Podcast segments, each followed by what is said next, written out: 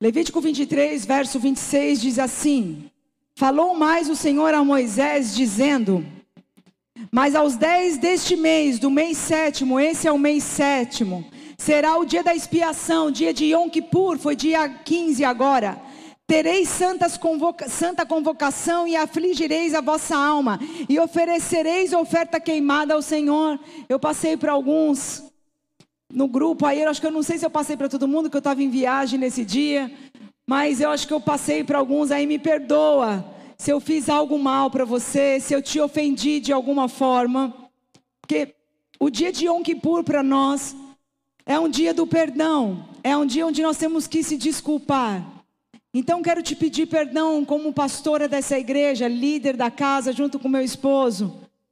Se de repente alguém te fez algo dessa casa, dessa liderança, que te maltratou, me perdoa, irmão.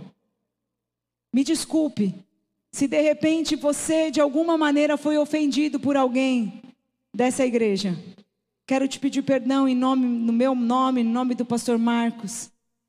Quero que você seja abençoado Quero que nesse momento, nesse contexto, cada um de vocês aqui seja abençoado pelas nossas vidas e nunca magoado. Então, se de repente, liderança, líderes queridos, se a gente fez alguma coisa que te ofendeu, nos perdoe. Amém? Pode continuar aqui o texto para mim. É o vermelhinho? Eu parei? Ah, obrigada. Porque toda alma que naquele mesmo dia, se não se afligir, será estipada do seu povo. Também toda alma que naquele mesmo dia fizer alguma obra, aquela alma destruirei no meio do seu povo. Nenhuma obra farei, estatuto perpétuo, e pelas vossas gerações em todas as vossas habitações. Sábado de descanso vos será, então afligireis a vossa alma, aos nove do mês, à tarde, durma à tarde, vamos lá, pode passar 33. E falou o Senhor a Moisés, dizendo: agora é importante, fale aos filhos de Israel, dizendo: aos 15 dias desse mês sétimo será a festa dos tabernáculos ao Senhor por sete dias. Ao primeiro dia haverá santa convocação, nem obra, nenhuma obra fareis. Sete dias ofereceis ofertas queimadas ao Senhor, ao dia oitavo Tereis santa convocação e ofereceis ofertas queimadas ao Senhor. Dia solene e nenhuma obra servis, fareis. Estas são as festas do Senhor. Algumas estão escritas solenidades. Diga assim para a pessoa que está lá assim: essas são as festas do Senhor. Muitas pessoas falam que essas são as festas judaicas. Não, são festas de Deus, estabelecidas por Deus, festas do Senhor. Por isso que nós temos que comemorar. Toda festa bíblica no meu entendimento, ela é uma porta aberta, ela é uma janela aberta nos céus, ela é um ciclo novo para que nós possamos entrar numa nova temporada, num novo tempo, numa nova, num novo ciclo de Deus. Deus escolheu as festas do Senhor. Para quê? Porque são ciclos, são temporadas. Para quê? Para algo novo acontecer na minha e na sua vida. Então, nós sabemos que existem muitos rituais, mas para nós o que interessa é que profeticamente Deus estabeleceu essas estações, esses tempos, porque é uma porta aberta no céu para nos abençoar. Nós precisamos entender profeticamente o que são essas festas. Amém? Então, aos 15 desse mês, que vai cair agora amanhã, amanhã, final da tarde, começa a festa dos tabernáculos. É exatamente aí, aos 15 dias desse mês, do mês sétimo, começa uma, uma, uma festa, uma, uma season não, uma, uma estação de abertura de céus. E a festa do tabernáculo é, uma, é um tempo de alegria, é um momento de unção, de poder, de festa, de regozijo. Porque no tempo de Rosh Hashanah, que nós começamos no dia 7 de setembro, que era o dia do Rosh Hashanah, também foi a festa das trombetas. É o tempo dos dez dias onde a igreja precisa se arrepender e por isso nós fizemos jejum aí do Ouviram do Ipiranga e jejuamos todos os dias. Eu jejuei logo os dez dias da trombeta, irmão, para ficar garantido até Yom Kippur. No Yom Kippur, consagrei ao Senhor. E esses dez dias de consagração abre portas espirituais para nós celebrarmos a glória do Senhor. A festa dos tabernáculos, ela está falando da presença, da glória, da a presença de Deus, ela, comple, ela contempla todas as coisas. A festa dos tabernáculos, ela engloba todas as bênçãos do Senhor. Por isso eu comecei hoje aqui orando por milagres, porque numa festa de tabernáculos, a plenitude de Deus, ela engloba todas as coisas. Amém? Você está aí. E nós passamos por uma temporada super difícil como terra. Não foi só no Brasil, estive dois meses viajando, querido. Foi para todos os lugares, foram para todas as igrejas. Mas eu escutei algo. No dia das, da festa das trombetas, eu estava assistindo um culto. E algo veio no meu coração. Nós temos que entender que Deus quer fazer a sua igreja ressurgir. Nós sobrevivemos. A igreja mundial sobreviveu, querido. Quantos perdemos? Perdemos entes queridos. Perdemos pessoas que amavam. Não foi só no Brasil, foi em toda a terra, em todas as nações. Deus preparou você para o agora. Deus preparou você para essa temporada. Se você chegou até aqui é porque Deus quer você para fazer algo infinitamente maior do que você pensa. Você pode estar se enxergando como uma pe pessoa pequena, acho que todos nós se enxergamos assim. O que é a festa dos tabernáculos? Quando o povo saiu do Egito, amado, Saíram do Egito, andaram lá 40 dias no deserto, chegaram aos 50 dias no Monte Sinai, receberam as leis. Deus fala para Moisés: Moisés, sobe lá no cume do monte, vou entregar as leis para você. Junto com as leis, ele fala para Moisés: Eu quero que construa um tabernáculo para mim. Então as pessoas naquela época no Egito moraram em tendas como essa. Era mais era um pouquinho maior, né? era mais legal do que essa, talvez. Mas eram tendas. Deus mandou construir as tendas para as pessoas habitarem. E na frente eram distribuídas pelas tribos de Judá. Pelas, pelas 12 tribos, ah, pela tribo de Judá, não, perdão, pelas 12 tribos de Israel em volta daquele templo maravilhoso que Deus mandou Moisés construir. Quantos lembram dessa história? Lá de Êxodo, no capítulo 23, 24 e 25, está toda a descrição de como é o tabernáculo de Moisés. Ele era uma tenda, e essa tenda era para ficar no meio de todo aquele povo. E é tão lindo que Deus mandou fazer a construção daquele tabernáculo para ele, porque Deus queria estar no meio do seu povo.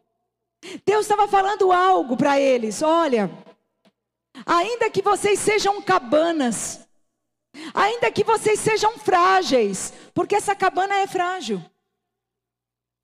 Ainda que nós temos que nos identificar como pessoa cabana. Acabamos, acabamos de passar por uma pandemia que nós nunca pensávamos, imaginávamos ter passado. Algum dia você imaginou passar por essa pandemia? Eu nunca imaginei. Mas sabe o que Deus estava mostrando? Olha, você, homem, é frágil. Se vier um vendaval, derruba.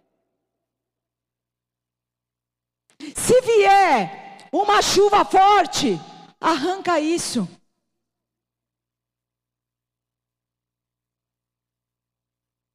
Você é uma casa frágil. Eu sou uma casa frágil. Mas sabe o que Deus fez? Deus veio habitar no meio do seu povo. Numa tenda que tinha que montar e desmontar. Mas nessa tenda, quando Moisés acabou de fazer ela no deserto, a glória do Senhor invadiu aquele lugar. A presença, o sopro de Deus invadiu aquele lugar. E todos viram a glória de Deus. E Deus fala que a festa dos tabernáculos precisa ser continuada perpetuamente para sempre, para eles lembrarem que todos os anos montar sua cabaninha para lembrar que eles dependem de Deus. Nessa época, lá em Israel, todo mundo já montou as suas cabanas. Então, nas ruas ficam, algumas ruas ficam fechadas. Nos prédios, quem tem varanda, fazem o seu tabernáculo na varanda. E como ritual, eles precisam fazer pelo menos uma refeição dentro da tenda. Tem tendas grandes que todo mundo faz do prédio e todo mundo vai passar lá, então tem lugar para dormir. Quem quiser dormir na tenda pode dormir. E por que que Deus fez para eles lembrarem? Para eles sempre lembrarem que eles são frágeis. Nós somos frágeis. Uma pandemia veio e chacoalhou toda a humanidade. Eu não acho que Deus mandou a, a pandemia.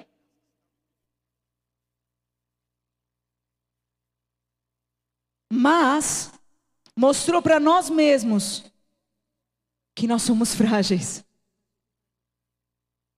Sim ou não? Mostrou ou não mostrou? Quantas pessoas, quantos de nós teve problema emocional? Vamos levantar a mão só para a gente fazer uma estatística? Todos nós, praticamente. Quase 100%. E não é porque a igreja é Novidade de Vida Fortaleza. Todos os lugares. Mas olha que interessante. Coloca. Ah, eu queria agora eu preciso do meu computador só para ler uma passagem. Em João, capítulo 1, acho que eu passei para vocês no verso 7. Vamos colocar ali na terra, na tela. Este veio para testemunho, para que testificasse da luz, para que todos crescem por ele. Não era ele a luz, mas veio para que testificasse da luz. Está falando de Jesus aqui. Está falando do aparecer de Jesus aqui. O que eu quero te falar? Esse texto, essa palavra, quando fala que Jesus veio para a terra, a palavra em hebraico é tabernaculou. E quando nós fazemos contas para entender de quando Jesus nasceu, Jesus nasceu num tempo de tabernáculo. Não está falando exatamente qual é o dia a data que Jesus nasceu na Bíblia. Mas tem algumas evidências. Quando Maria vai para a casa de Isabel, e Isabel está grávida de João Batista, já de seis meses, existia um turno dos sacerdotes. E o turno dos sacerdotes é dito. Quando você pega os turnos dos sacerdotes, que eram feitos desde a época de Moisés, estabelecido na palavra, e você estuda todos os, os, os períodos, você percebe, e junto com essa data você percebe, faz uma conta que Jesus nasceu numa época de tabernáculo. E com essa palavra, em grego, que significa tabernaculou, mostra que quando nós lemos em João, no, cap, no capítulo 1, a gente entende que ele foi a luz do mundo, ele tabernaculou sobre no meio de nós. Que eu quero te falar. Ainda que nós sejamos cabanas frágeis, ele veio para estar conosco no meio dessa fragilidade.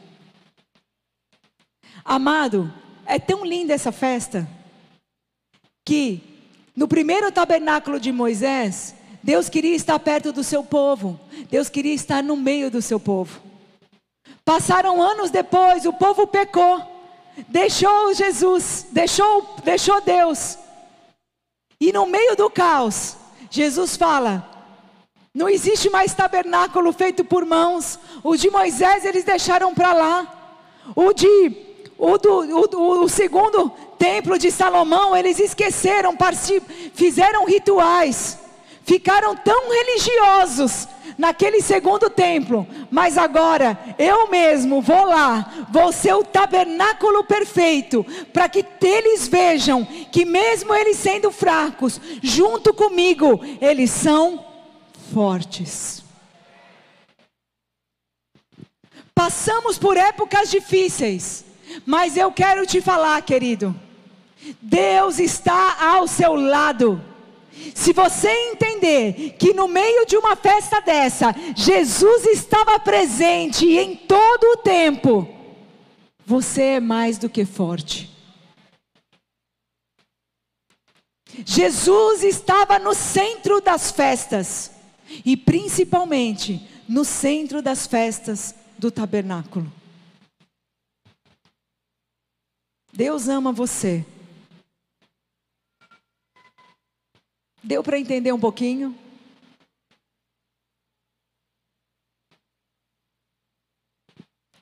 João capítulo 7. Acho que eu passei para vocês esse texto. Verso 37.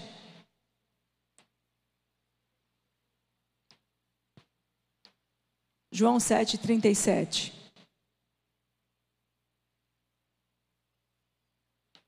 Travou?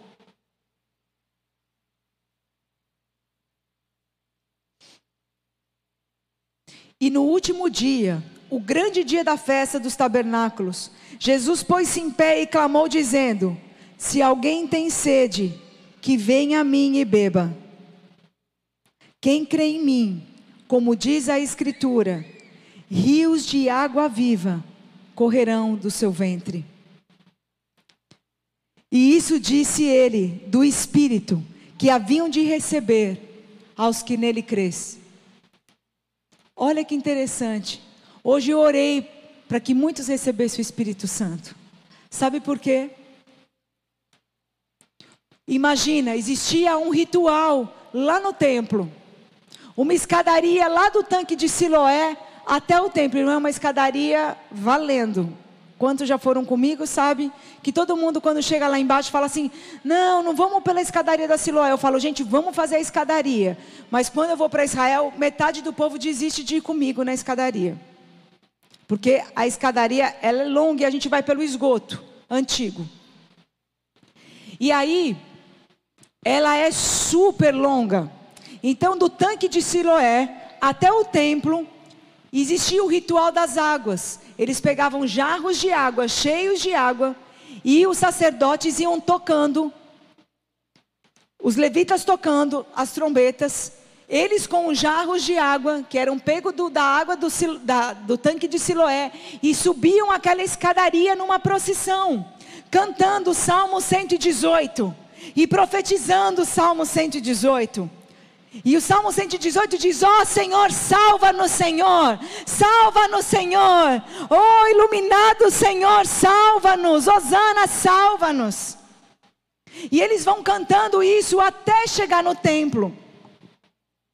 E aí, amado, algo acontecia.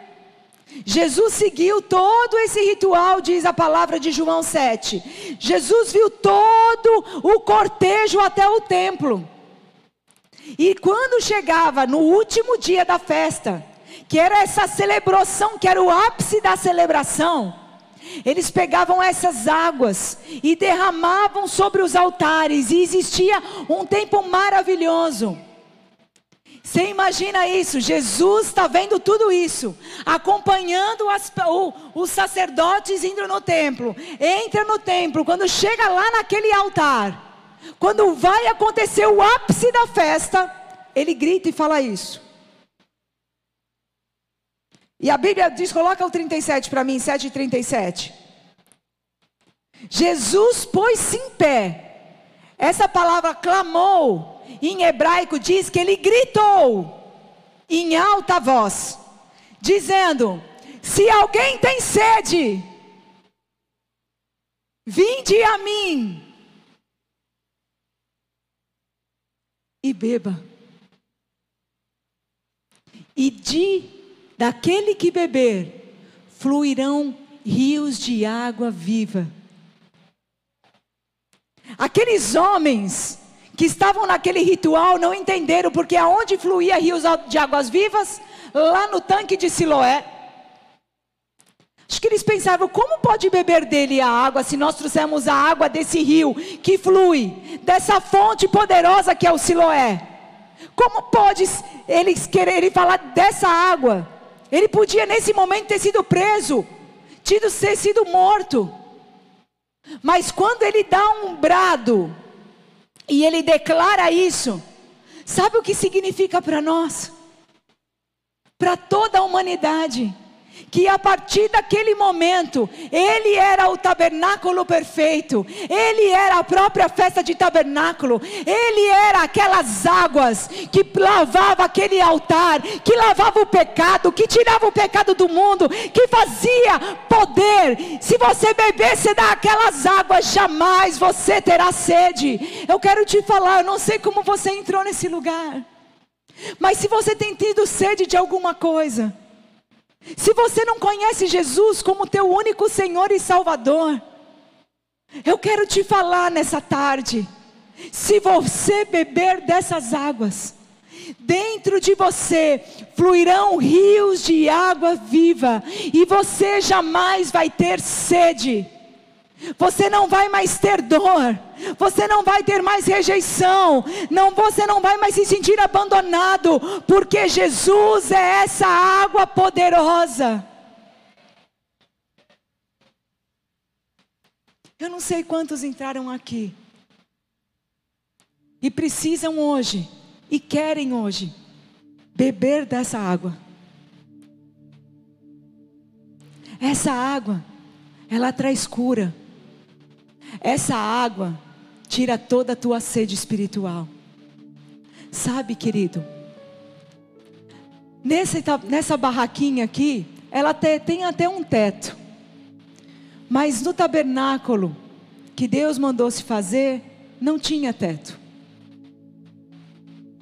Era somente coberto de palhas. Na festa de tabernáculo, tem que ter um espaço para nós olharmos para o céu. E eu não sei se você já percebeu, mas todas as vezes que nós caminhamos nessa terra, e nós pensamos na nossa existência, o que a gente faz? Quando nós pensamos, qual é o propósito de eu estar aqui? Por que, que eu nasci nessa família?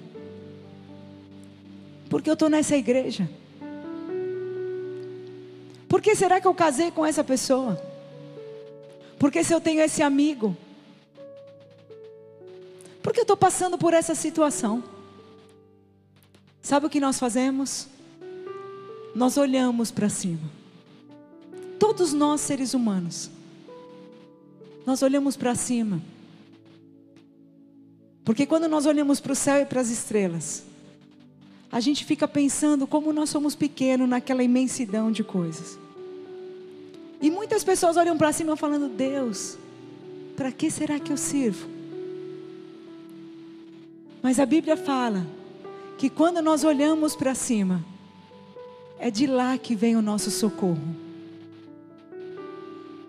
Deus colocou algo no nosso coração e na nossa mente. Que quando nós buscamos respostas, nós olhamos para cima. Até sem saber que existe um Deus. Mas eu quero te falar que o teu Deus, Ele é vivo. Ele tira todo julgo. Ele quebra as cadeias que nos prenderam. Ele nos leva a um outro patamar. E hoje eu quero falar para você.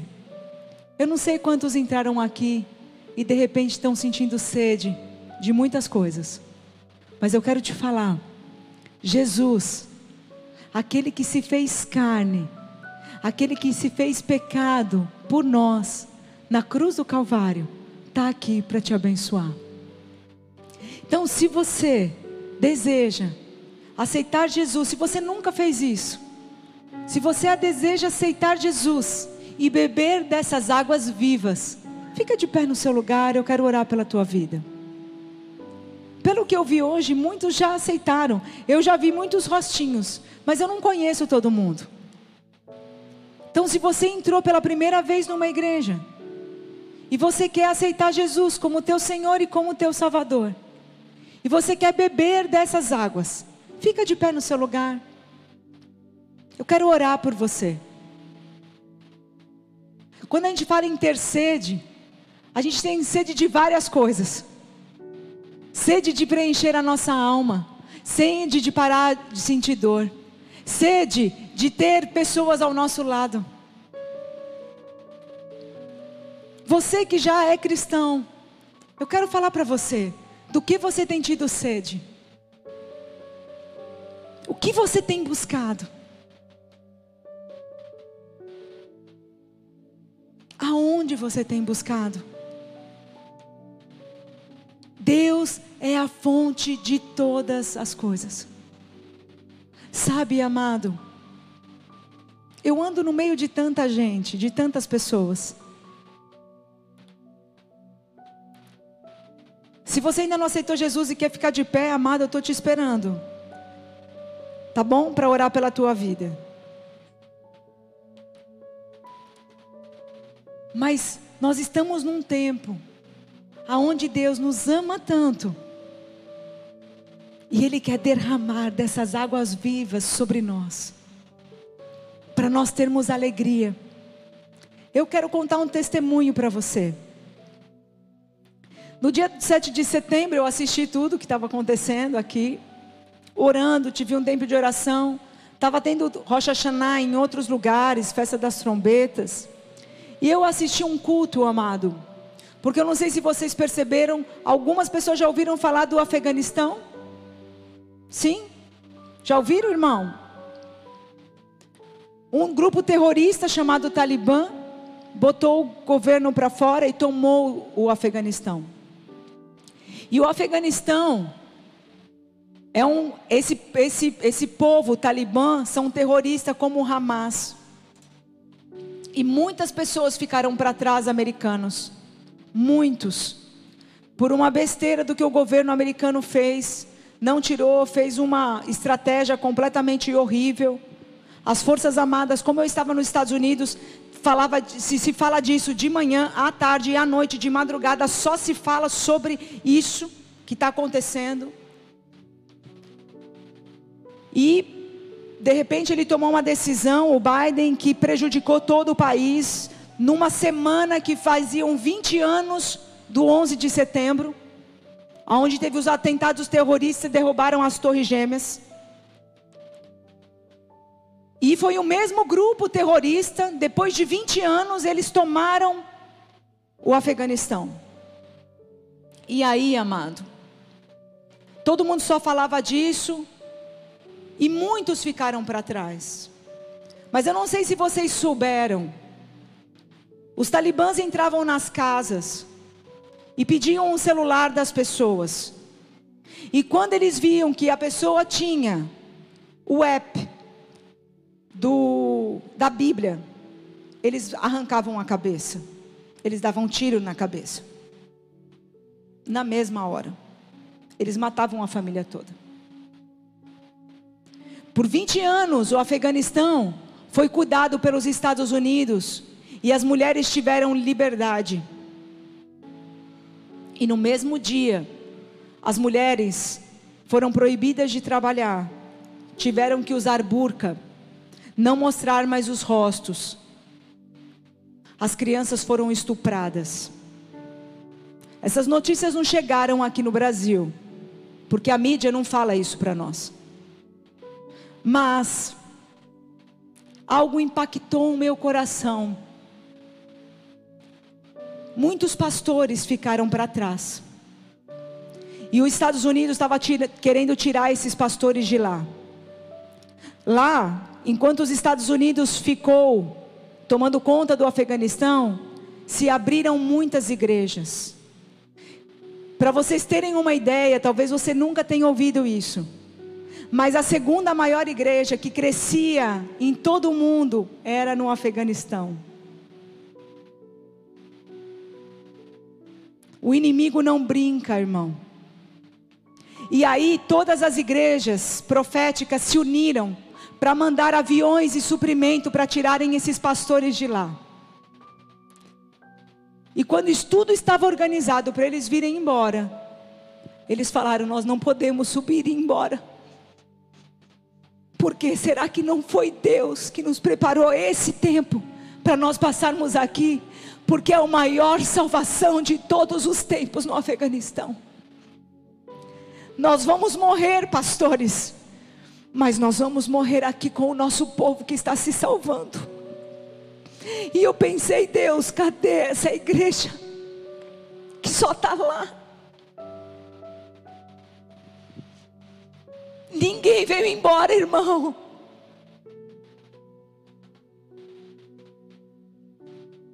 Nenhum pastor veio embora.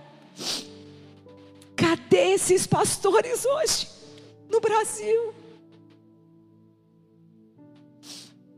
Cadê essa igreja? Irmão, eu chorei tanto esse dia sozinha. Eu pensei, Deus, Será que a igreja vai ressuscitar? Ou ela vai ficar morna? Nós temos tanta liberdade hoje, querido, aqui. Nós dançamos, nós curtimos, nós dançamos, nós pulamos, nós cantamos a música que a gente quer.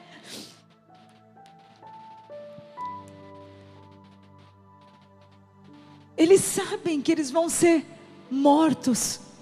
E a morte deles, amado, não sei se você viu na televisão, mas eles cortam o pescocinho da pessoa. É literal. Nenhum veio embora. E sabe qual foi a palavra deles? A de Esther.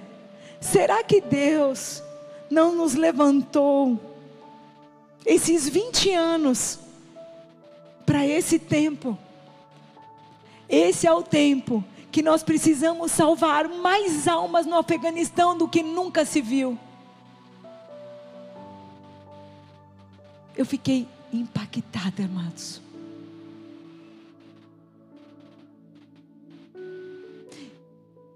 Igreja do Bill Hamon se juntou, Chuck Pierce, todos eles enviaram tanto dinheiro. E sabe o que eles fizeram? Todos eles fizeram um culto e aplaudiram os irmãos do afegão.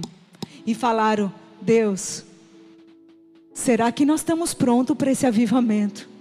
Porque isso é avivamento. Isso é avivamento. Nós estamos aqui, queridos, num tempo tão bom. Cadeiras, ar-condicionado, liberdade, paramos o nosso carro, viemos para cá. Mas do outro lado do mundo, deixa eu contar outra para vocês. O Talibã queimou 3 milhões de vacinas. Os Estados Unidos mandou 3 milhões de vacinas, eles queimaram as vacinas. Não deixaram o povo se vacinar. Essas notícias não chegam aqui, irmão.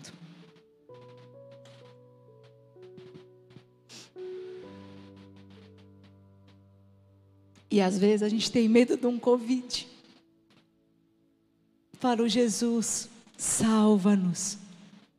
Salva-nos, Senhor. Muda o nosso coração. Motiva o nosso coração, igreja. Nós estamos nos finais dos tempos. Nós estamos na virada de chave. Deus nos colocou nesse tempo, nesse momento, para ver o maior avivamento da terra. O maior avivamento da terra está prestes a acontecer. Está prestes a acontecer. Todos estão falando disso, todos os profetas estão falando disso. Mas nós precisamos acordar, nós precisamos ser chacoalhados pelo Espírito. Deus é um Deus que nos dá de beber, e do nosso interior fluirão rios de águas vivas.